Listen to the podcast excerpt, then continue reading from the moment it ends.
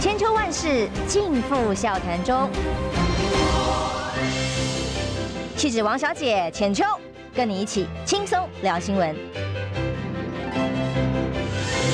各位听众朋友，早安平安，欢迎收听中广宣网千秋万世，我是浅秋。礼拜五满满的元气，欢迎我们的国民党委员呃江启臣，每次又要叫主席的。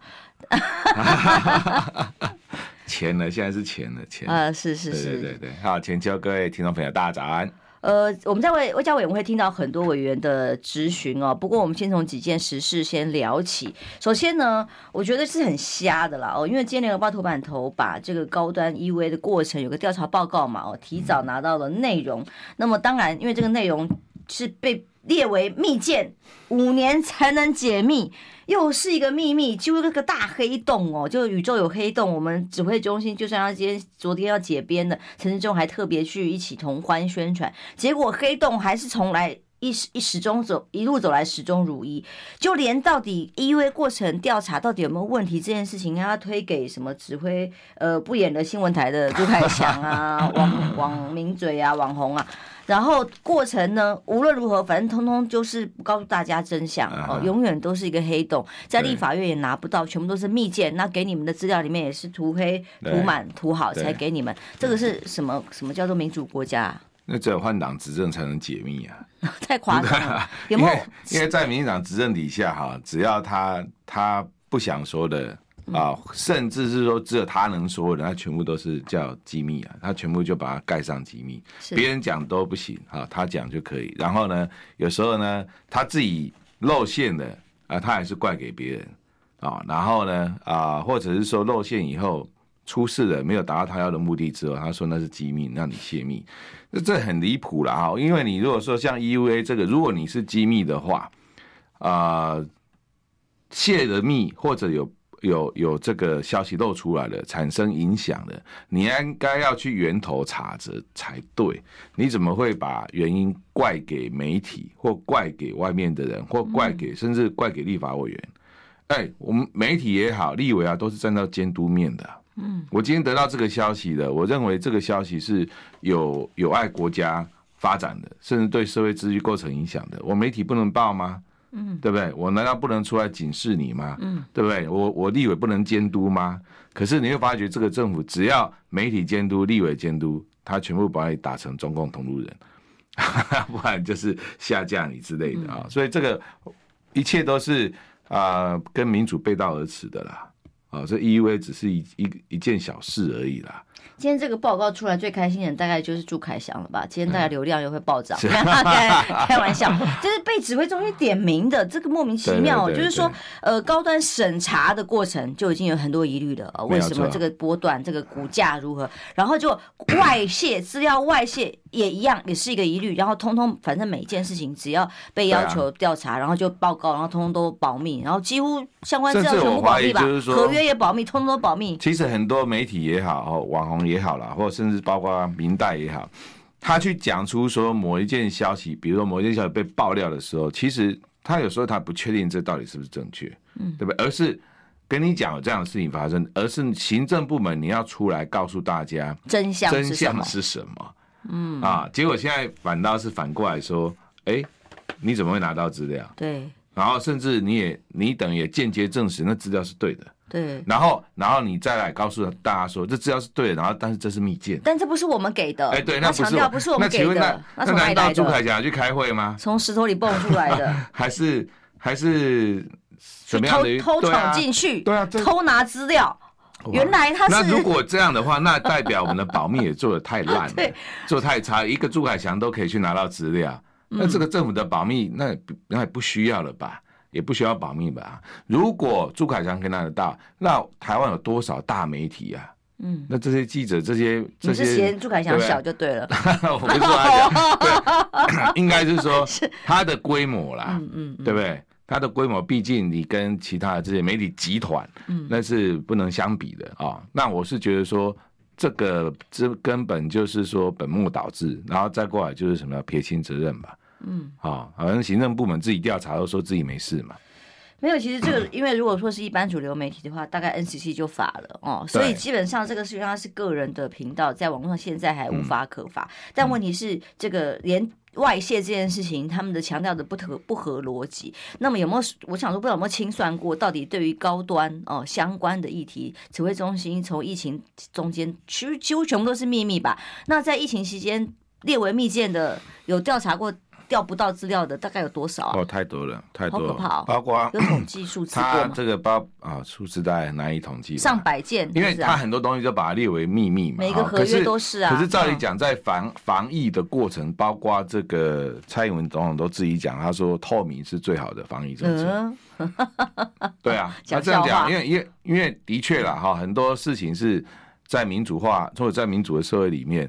啊，特别是防疫也好，或者要民众遵守什么做什么，这其实是反而是透明是最好的。嗯，好，那透明就都没事啊。啊，今天如果说你高端高端，它只是一家公司，嗯，对不对？它只是一家疫苗或者生机公司，那你政府跟它的关系全部都透明的话，那你你会怕经经不起检验嘛？对不对？那就是你有很多的不可告人的地方，所以你才这个也机密，那个也机密嘛，采购也机密，很多东西都保密十年、二十年，甚至最高机密三十年了。那为什么要这样子？对不对？就是怕人家查嘛，然后怕怕人家怀疑嘛，所以你就不敢透明化嘛。好，所以这中间也因为这样，所以产生了很多机密，否则不应该有那么多的所谓的机密了。三年当中的时间，集中所有的金权。所有的力气，呃，资国家的资源，通通都在手上。嗯，然后可是创造出来的是，就是一个陈时中，也是网红啊。然后再来就是无限不可告人的秘密。嗯，还有有没有一些我们知道大富翁，秘密大富翁？股价这样波动，哎呀，真的是哦。好，所以呢，当指挥中心真终于解编，其实真的已经拖够久了，三年终于现在结束。我们已经比比人家慢了，对，比人家拖了够久，把权力跟这个资源掌握在手中，已经太上机构太久了哦，也造成了两万人的死亡。那么现在回头来看，连个公平检验的时间都没有，都还要等到五年之后哦，不知道多久，永远还才知道哦。但同时，我们来看看呃。现在对二零二四年来讲，两岸之间最重要的关系是全球都在看的哦。台湾是呃，真的是第一次，也不是第一次了吧？最最红了一段时间，让世界看见台湾。其实看见的是台湾的风险哦。我们不想让世界看到的是这个啊，像看到台湾的好啊，台湾的可能观光啊，可能的 呃半导体啊。但问题是，现在大家只有看到台湾危险。那么国民党现在说五月份预计要提出。正式的征召了哦，嗯，那侯友谊在议会提出一个论述是跟两岸有关。那我委员前阵子也才刚刚提的九二共识重新的您的看法，但侯友谊提这个中华民国是杯子，台湾是水，彼此共生，你的感觉怎么样？我先讲你前面那一段，你提到说大家关心到台湾是因为台湾台海的风险，是这的确有感受很深，因为我最近去的不不少的国家，呃，国会外交也好，参加会议也好，啊、呃，台商大会也好，或者智库专家来台湾，还有国会议员来台湾，还有国外的媒体、国际媒体的访问，他们来的原因基本上都是基于一个就是对对台海风险的关心。好，然后担心，对不对？嗯，就是抗胜。那为什么呢？为什么？为什么是这段时间？为什么之前没有呢？难道之前台湾不重要吗？难道之前台湾的半导体、台湾的供应链不重要吗？这就是累积的啊！台湾的半导体不会是四年产生的，是四十年啊，三四十年啊。我们在国国际供应链上面的角色是三四十年累积而成的，所以才有今天的这个重要性。那所以他们之所以关心的原因，当然就是因为他们有利益嘛。嗯。对不对？基本上只要台海发生问题，全世界大概都会产生问题的。台湾台台海发生问题的这个影响，绝对不会亚于乌克兰战争。所以为什么全世界关系不只是我们周边国家，包括欧盟这些主流国家？他们对目前台海风险的关心是高度关心。那如果不是没有在这边生活过，或者不了解台湾台海目前的这些状况的人，其实你邀请他来台湾，他还问你说安全吗？嗯，啊，这这个这个是事实哦。啊，那为什么这样？因为国际媒体大幅报道。那还有一个原因就是说，全世界大概很少有一个地方会每天都有所谓的敌机共建绕来绕去，绕来绕去，然后媒体大幅报道，在这样的情况底下，请问国际会认为你安全吗？嗯，很难吧。好，所以也因此，大家国际上投入大量的关，投射大量的关注在台海跟两岸关系上面。好，那这个这个当然就就回到就是说，谁或者我们自己有没有办法让国际的关心转移到你刚刚讲，哎。台湾是一个很好观光的地方，台湾是一个友善的地方，台湾是一个经济发展上面投资。对你这样刚刚讲的，就是说、嗯、很多的投资其实也也在 concern 说，哎、欸，台湾安全吗？两岸两岸会不会出问题？台海会不会有战事？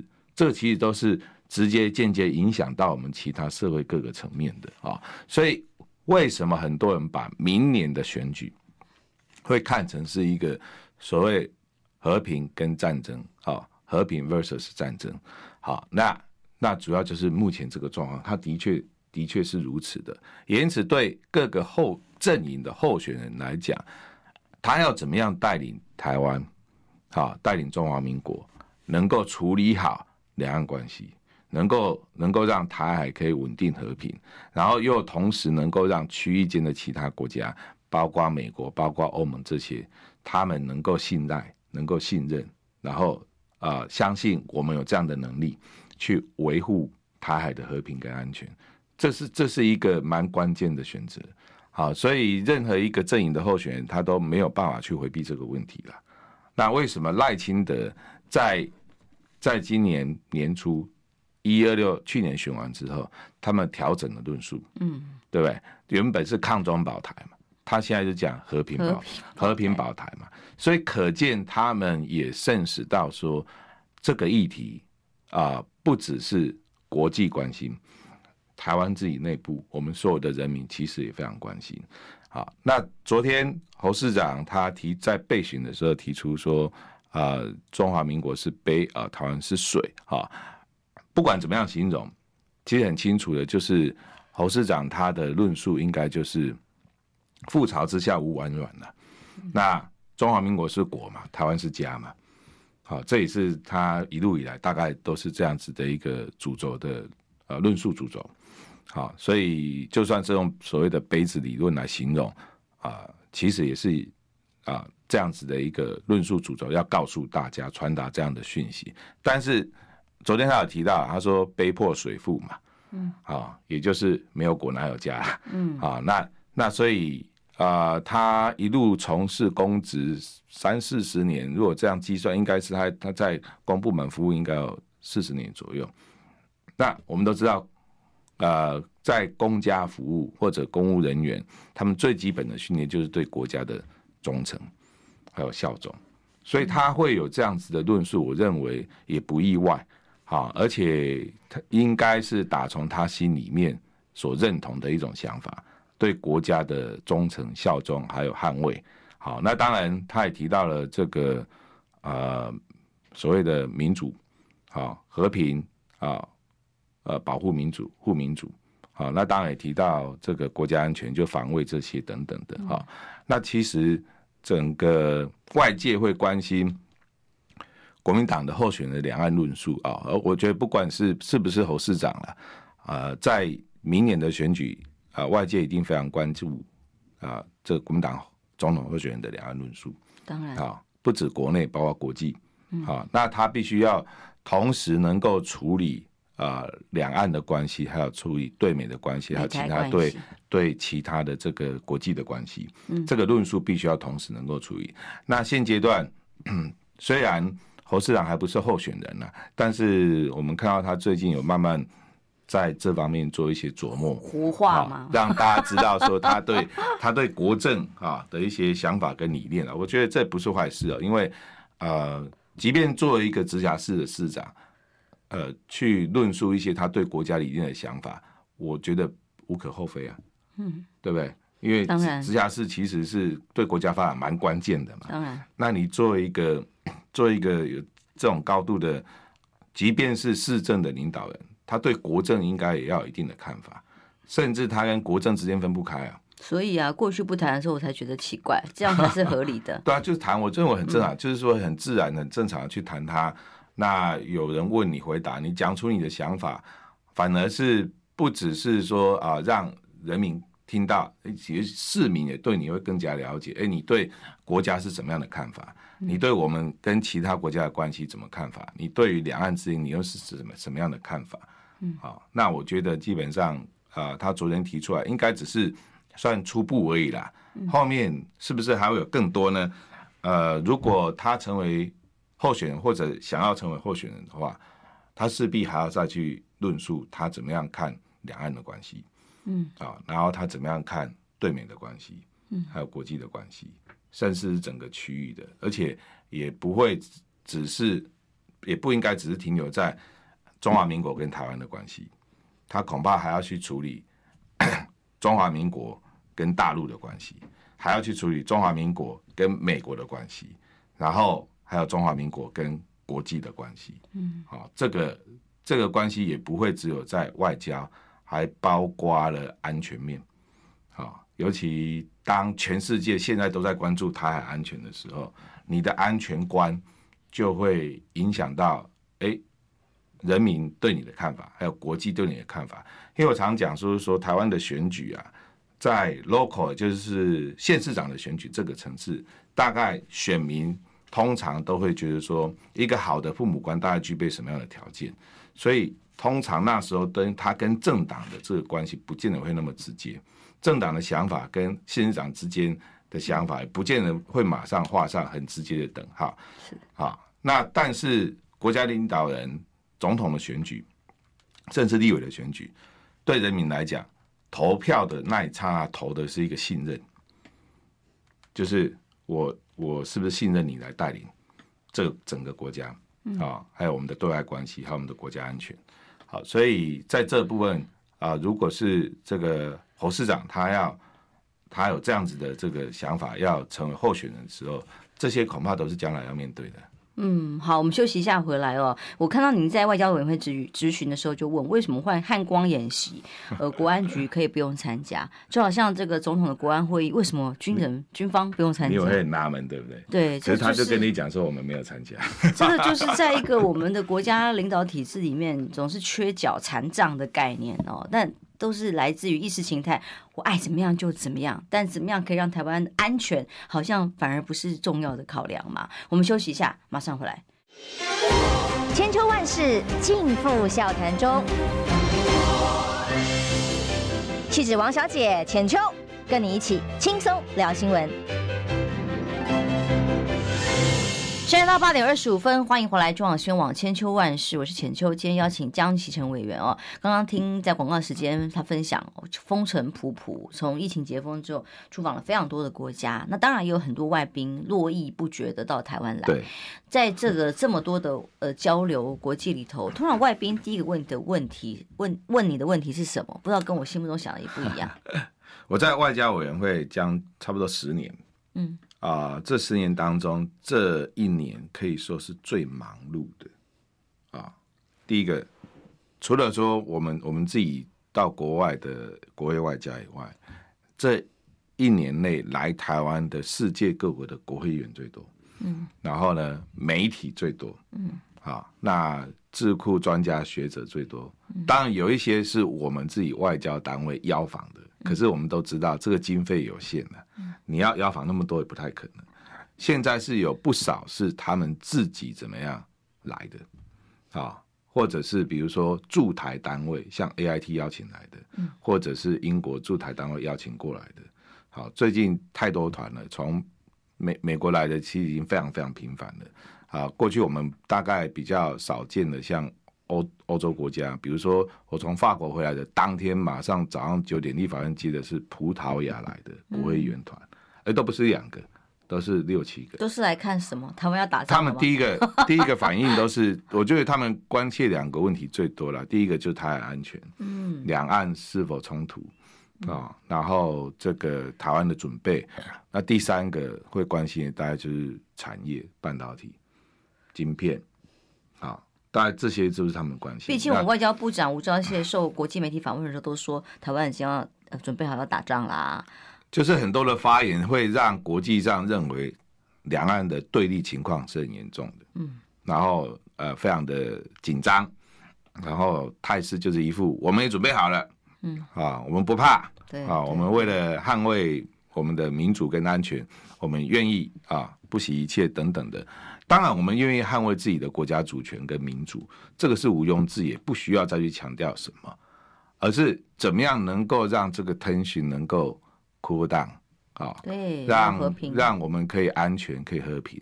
好，过去你帮这个韩市长在竞选的时候，他不是喊了一句，就说台湾安全，人民有钱吗？嗯。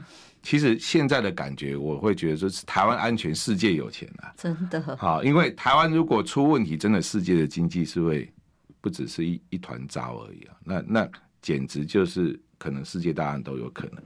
现在想想，这个 slogan 还是很好。好，所以所以其实我的感受就是，最近因为出访呀，或者接接很多的外宾外团，好，这些他们来是有一些是第一次来台湾。他们甚至在来之前都还非常的 confused，或者是非常的担心，说：“哎呦，这媒体报起来好像，哎，你们前几天才演习呀，会不会去回、呃、有没有不了家？尤其对，尤其去年裴洛西那一团，裴洛西前后，裴洛西访问来之前，我刚好在南非，嗯，那跟南非的议长见面，南非的国会议员见面，我们邀请他们来台湾，他们说不敢，他们说什么？你要带我们回去吗？就是。就是他他他 make sure 的时候跟跟你们回去是安全的，好，那其实就是因为那时候媒体报的非常厉害，国际媒体非常报厉害，每天都报说他演习啊，对啊，对不对？我还想说啊，我会不会回不了家了？所以国际的新闻那那种感觉，那个是高度的认为这里是一个下一个乌克兰，就是会冲突的地方，会战争的地方嘛啊。那最近啊、呃，这个蔡英文出访在。在加州见了议长之后，回来之后不是老公有演习嘛？那我接的团他们也是，他有一次担心啊，说：“哎、欸，这个演习会多久啊？对，然后这个演习到底会不会变？就是演演习到半变成真的打哦？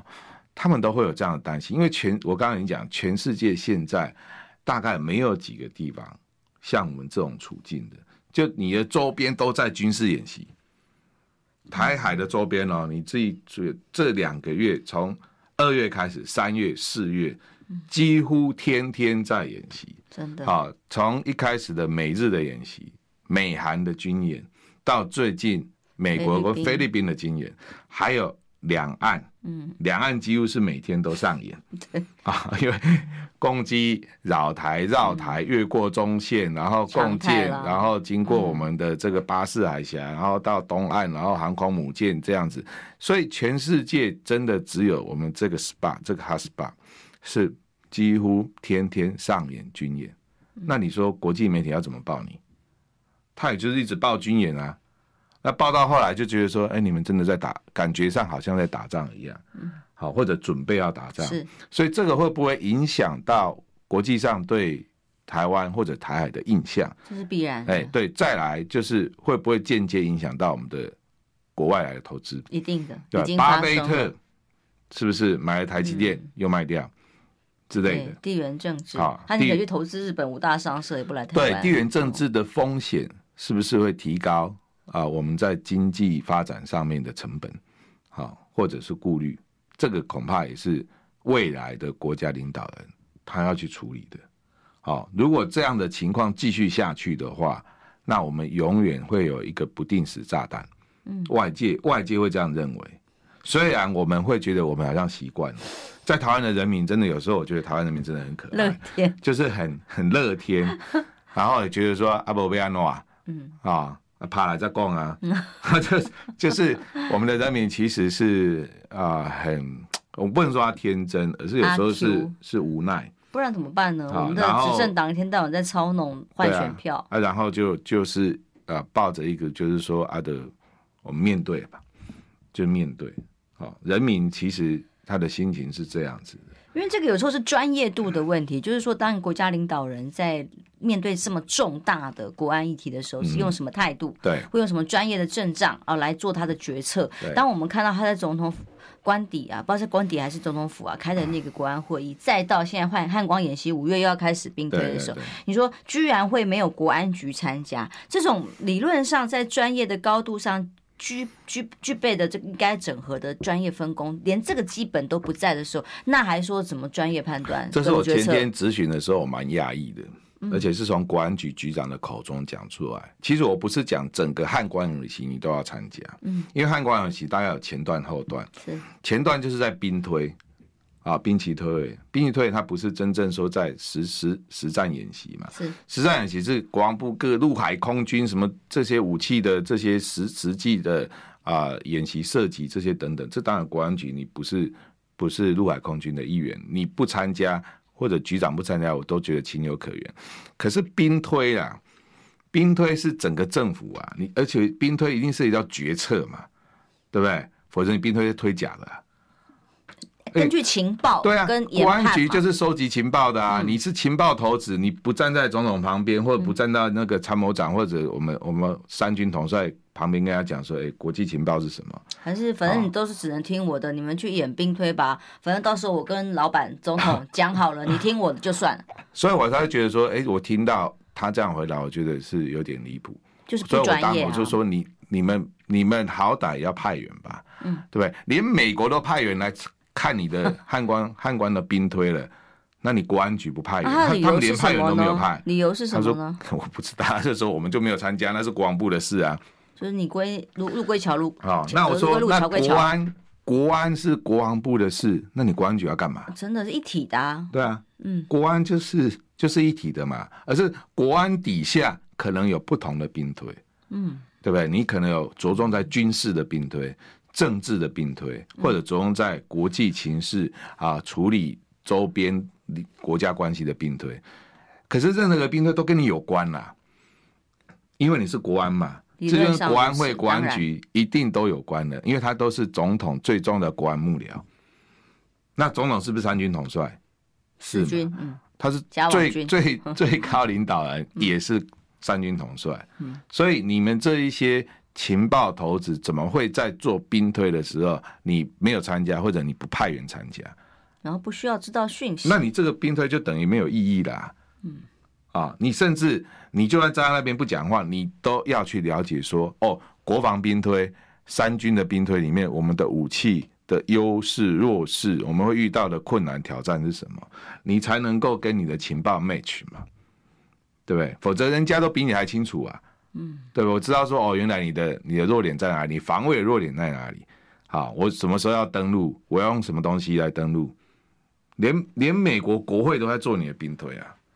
所以这种安排只有一个结论跟可能性，就是代表根本不重视汉光这个所谓的演习，甚至只是把它当成例行性。例行性。哎呀，宣传大内宣不重要，我们时间很忙的，要陪总统开会，或者要做我们自己的大内宣、大外宣。我觉得第一个就是说不重视到这种程度，第二个就是说你你不知道怎么准备，嗯、第三个你可能只想要依赖美国。嗯，啊。那我觉得这是相当危险的一件事情。好，你认为你你你你认为认为美国就会觉得说，哇，我应该会承担你所有的风险跟责任吗？不可能嘛。好，所以我觉得说，我们在常常在讲这个政府最喜欢讲亲美亲美之类的，亲美台湾社会普遍是不是亲美了？这不用调查就知道了。好，可是亲美的同时，你要知美啦，要了解美国。啊，他也希望你了解他的利益是什么啊？嗯，彼此相互了解，才知道彼此能合作的极限在哪里，能够具体合作的项目在哪里，我们也才知道说什么样的状况底下我们可以跟他合作啊，什么样的状况底下你要跟他合作，他都不可能，那我们才能够确保我们自己的安全啊，而不是完全变成只是依赖美国。是，现在是变成依赖啊、哦，依赖美国这件事情，我认为美国是不乐见的，他绝对不乐见，仰望鼻息，哎，不可能。啊、哦，所以我我觉得国家安全这件事情还是要靠我们自己，啊，这个是朝野应该要有的共识啦，就是应该靠我们自己，而不是说我仰赖某一个特定国家，不管情报或者武器或者是怎么配置，通通都要听美国他是你爸哦，什么都要听他的决定。可是其实从第一题我们在讲疫情哦，包括我们的高端审查到底有没有什么问题，是不是可以公开的？呃，采购的疫苗有没有问题等等，到。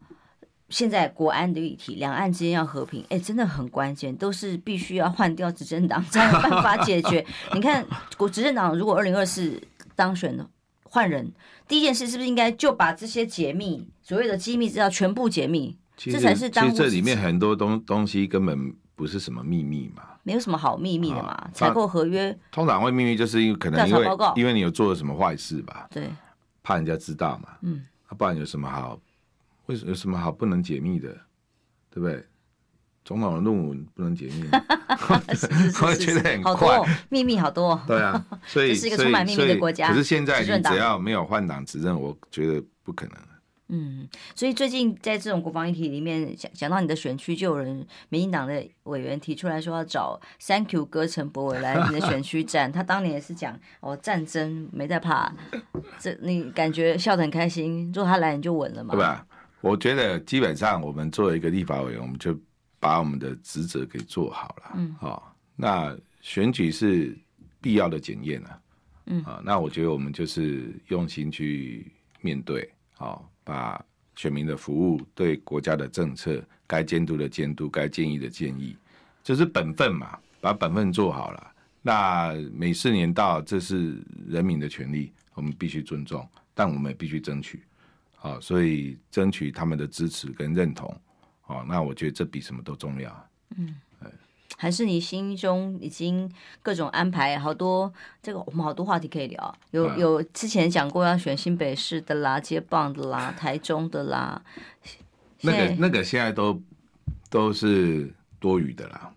对我来讲，呃，选民在四年前、三年前、四年前投票给我，就是。希望我把这个立委做好，那我现在就把它做好，其他的事情都不在我现在的什么打算或者是想法当中。哦，我现在想法很简单，就是第一个，我是立委，立法院的工作我把它做好，也不是只有国防外交委员，哦，其他的该关心的啊民生议题、人民的问题，我们就是要替大家讲话嘛。嗯，好，那政府该监督，这本来就是我们天职，我们就是要监督。人民的荷包该看紧的要看紧，好，怎么样能够让让民生问题不缺电啊，不缺碳，哈，啊，不缺钱，哈，这个这 这个就是为什么人民选我们嘛，我们就把这些事情给给做好嘛。啊，至于选举，我觉得尊重民众，这是他们的权利，可是我们要努力啊，去争取他们的支持跟认同，也要让他们看到说我们为他们所做的事情，嗯，哦，所以现在。担任民代也是什么都要做了，什么都要会啊。不是因为这个侯友谊现在摆出来的态势大概蛮明确，党中央也表示五月份准备要征召，甚至叶元之在我们节目上推断，嗯，最有可能应该是五月十七号吧，因为有中常会啊 等等的。有确定吗？呃，昨天朱立伦也不置可否啊，只说你们怎么都会觉得是五月十七号，因为是推断嘛，包括朱立伦、嗯、呃，对不起，郭台铭先生讲给他三十天。对，加一加算算差不多，差不多。十七号，然后又中常会可以提名征召，呃，所以新北市当然接下来如果他去参，他去竞选的话，哎，在代职再选可能性很高，但接下来谁接棒，就大家都想到你嘛啊，我们待会回来聊，就来聊聊看，像现在。那个李世兰副市长很多人推荐，所以你不用担心。昨天我们是聊了这个，好，我们待会休息一下回来聊。那么，所以党内的提名机制进度现在又如何呢？那么党内初选，哇，这个小鸡的部分打得也很火热啊！哦，心肺大战之后，现在还有港湖啊，还有到处都打得很凶啊。您的小舅子也也被退劝退下来了，在桃园。所以这么激烈的选战里面，哎，母鸡。五月份要产生啊，待会儿来谈谈这一块到底准备好了没有？马上回来。千秋万世尽付笑谈中，气质王小姐浅秋，跟你一起轻松聊新闻。现在到八点四十三分，欢迎回来中广宣网千秋万世，我是浅秋。刚刚我们跟江启臣委员呢聊了很多，包括外交上面，还有国家政策上的议题。回到国民党党内哦，呃，广告时间的时候，他在说，嗯，当时我是党主席的时候如何如何。现在想想，如果你是党主席的时候，这个时候的征召提名，对于郭侯甚至其他有意参选人的这个整合，你觉得目前检视起来，呃？有没有呃，如果是你会做的不一样的？啊，这个我我因因为党中央都是这样，我我觉得党是这样了哈。呃，党中央做事一定会有他们的想法跟节奏啊。那我们作为一个党员，我觉得我们就是应该让这个负责的人或者是决定的人，让他们去啊，把这个节奏也好，各方面也好，啊，把它做好。好，所以有时候这个过程当中就。让党中央好好去发挥，好，那目标只有一个嘛，就是提出能够赢的候选人，就在选举上是这样，好，那在论述上就是要赢得多数人支持的论述嘛，好，这个这个是目标嘛，那至于怎么做，那就是谁在党中央他们来主导，那我们其实全部都是配合的，那只是说这过程当中一定会有人比较急，好，因为有对手嘛，大家会比较嘛，也会有人会紧张嘛。支持者会紧张，因为输怕了嘛。嗯，好，所以这些都是担心跟忧虑。那我相信党中央应该也都有听到，啊，也有看到，啊，而只是有一些过程他必须要走。嗯，好，那也才能够推出那个候选人跟推出那个论述。我看到跟郭台铭的饭局名单里面好像没有你嘛？哦，也没有。呃，你是不想去还是没被邀请？没有了，应该这样讲，就是说啊，当然。陈玉珍委员，我我认为他应该是每个委员都有去征询的啊，他那他他也很热心呐啊。嗯、那我，我觉得基本上我自己的态度是，毕竟我也当过前主席啊，我觉得在这个问题上面，我们尊重党中央的一些做法跟节奏。好，那我们的期待就是希望啊，能够反映一些民众的心声、人民的心声、支持者的心声，在提名这件事情上面，大家希望。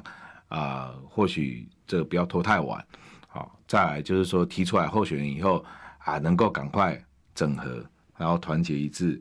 好，第三个可能就是过去发生的那一些我们认为是教训的事情，就不要再发生了。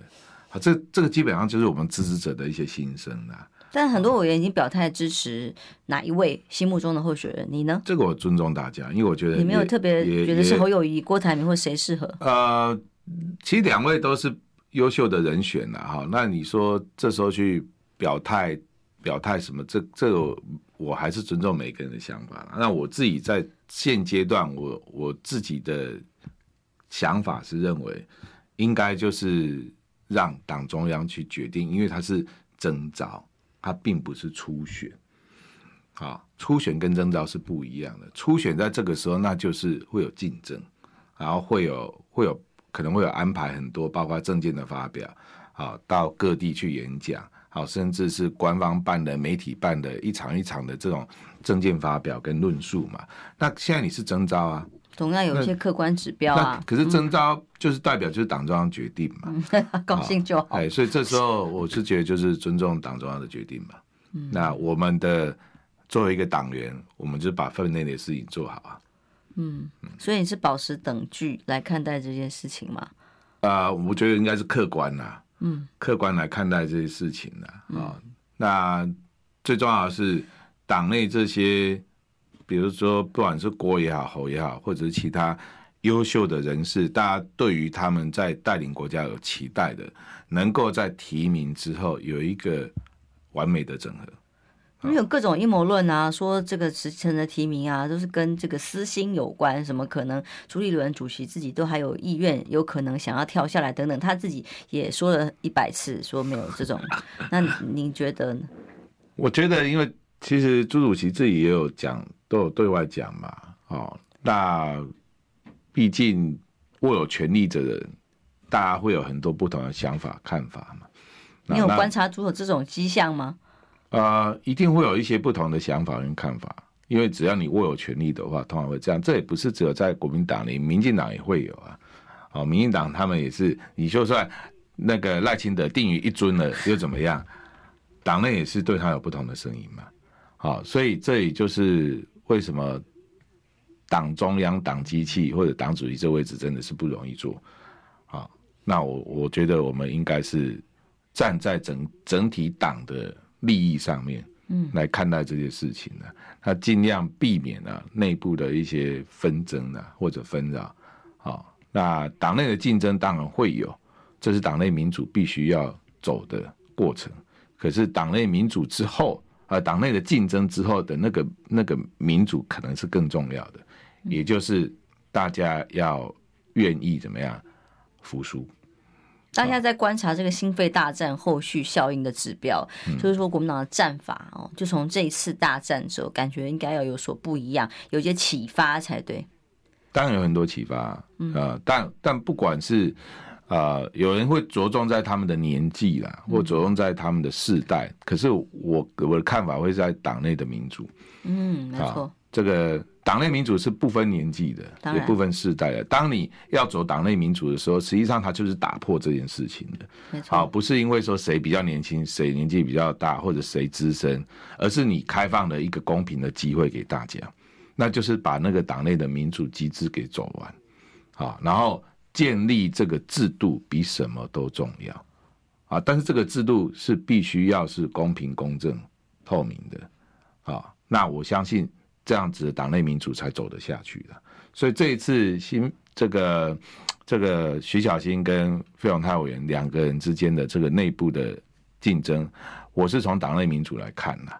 好，那他给国民党的一个一个启示当然很多，好。啊、就是代表只要只要是有机会啊，党内民主，那大家都有机会，那就公平竞争、自由选择。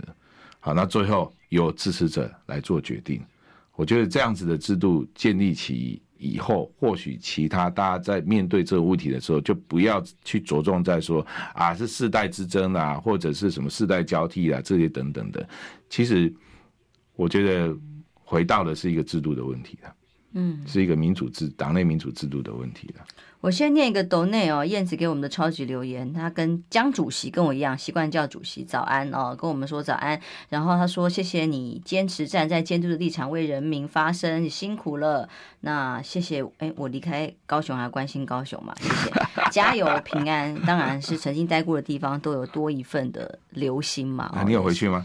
有偶尔，总是有嗯，受到了很多的关心照顾，在那一段时间嘛，哦，嗯，所以呃，主席呃不是主席，你看还是习惯叫主席 委员，你要叫我启程就好啊，妈妈启程的那就要扬 扬帆啦，是不是？哦，所以现在如果时辰上提名起来，呃，五月中，呃，或者是在整个议会咨询之后是。差不多吗？在这个时辰上是符合现在所谓的提名机制往迈向胜利可能性的这样的时间点。选举它永远时间是定的，你只能从那一天往回推了。嗯、选举不会因为你延延期了，嗯，所以你往回推，其实你能提名的时间大概也就是五月六月这两个月而已。嗯、到七月都其实都有点慢了。嗯，好，五月六月你确定了，那重点是确定了以后的事情了。好，所以我才会说节奏嘛，因为掌握节奏的人，他一定会想到这些后面该做的事情。所以有时候党中央或许有他的节奏，然后他可能也不方便都来讲，或者是怎么样。但我是觉得说，能讲的就尽量讲，安大家的心，好，让大家知道说，哦，这个基本上节奏是是怎么样子的。至于战术战略，这个可能不能讲，那党中央就自己保留。好，那很重要的是。这样子的过程，你同时要处理候选人，同时要处理这个这个选战的团队，更重要的是，你同时要去让支持者能够凝聚，啊，那避免支持者之间啊，现阶段因为浮躁啦、不安啦，好，或者各有自己的这个这个支持的人，那最后没有办法凝聚，那那那个可能又要花更多的时间去处理，好，可能就会。对选战来讲，又会呃变成一种负担了，杂音很多啦。对当然，那当然选举国家机器动起来也是看到很惊人啊，例如颜宽恒，哦，的确，的确，的确，哦，国家在台中你应该感受很深哇，一个世代的家族现在被打到起诉的内容可以这么的快速变化。嗯，对啊，这国家机器其实也是接下来就是说你你候选人定了以后，其实挑战才正要开始啊。嗯，现阶段民进党是不动声色的。好，那反正就反正就看你们最后候选人先把调查局烧了，其他慢慢来。对，所以所以我觉得这个选，因为前秋你也经历过那么多场，好，那时候高雄的，然后韩市长的。对，因为现在比方说，民党议员喊出来，到时候也罢免侯友谊啊，很多啦，很多可能的会采取的，呃，在选战上面的攻防，可能现在都必须要先开始做防范、做准备啦。嗯，好，所以其实是有很多事情要做的，也因此为什么会有很多人很急，说啊，这个时间要快一点啊，等等的。好，但有些事情好像又急不得。他可能要一些过程，能够让让他能够去产生那个结果出来。好，所以在这段时间，我觉得就是支持者跟党中央啊，大家能够稍微也沉淀一下啦。有时候稍微抽离一下，客观的去看这整个事情。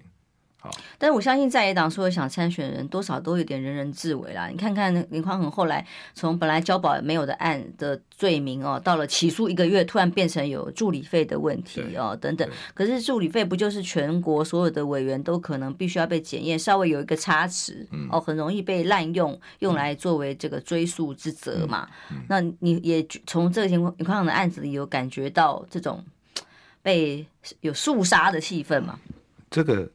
啊、呃，第一个从那时候他，呃，就是被起诉那一千万的，呃，不是被起，那时候没有，不是被起诉，那时候只是交保一千万嘛，嗯、然后还有他太太五百万，嗯，所以是非常高额的一个交保比例原则很奇怪，所以大家就是开始觉得说，哎、嗯，怎么会这样啊？你说再怎么严重的案子，好像也也不会有这么高啊，八十八枪不是才几十万交保嘛？好，那如果说。同样是助理费的话，那交保的金额好像也不一样。嗯，好，呃，那个其他，因为其他助理费的案交保金额好像也没有那么高。有几个甚至认罪协商啦，对对对，嗯、所以这个会让让人家感觉有一种就是说，好像就是就是怎么样，就是要要准备让林自己躺着选的概念。准备就是说，呃，用国家机器来来。介入这些选举，嗯，好，那这也是我们在野党的候选人，我们要特别留意小心的，好，因为这个国家机器动起来的时候，有时候是你很难想象的，好，现在我们看到了或许是这样子的做法，那会不会有其他的嘞？嗯，你现在不知道，好，那为了选赢，我想执政党是不择手段了，好，什么事都他都有可能做，嗯，好，只要这个国家机器在我手上。几乎几乎哪有什么中立客观？没有啊。嗯从从媒体，从 NCC 到调查单位到司法单位，啊，几乎啦，几乎都他都可以染指，他都可以介入。对，那这样子的状况底下，你说我们的民主还算还算民主吗？嗯，这才是。赖清德喊的是民主跟专制的战争，我们要为民主站出来，把专制的执政党给推翻出来。所以赖清德是在黑蔡英文 啊，真的是民主跟专制的战争。呃呃，侯友不，对不起，不是侯友谊，是严宽恒，下礼拜二也会来我们节目来自己讲讲自己的心情。好，今天谢谢委员到我们节目哦，平安健康，拜拜。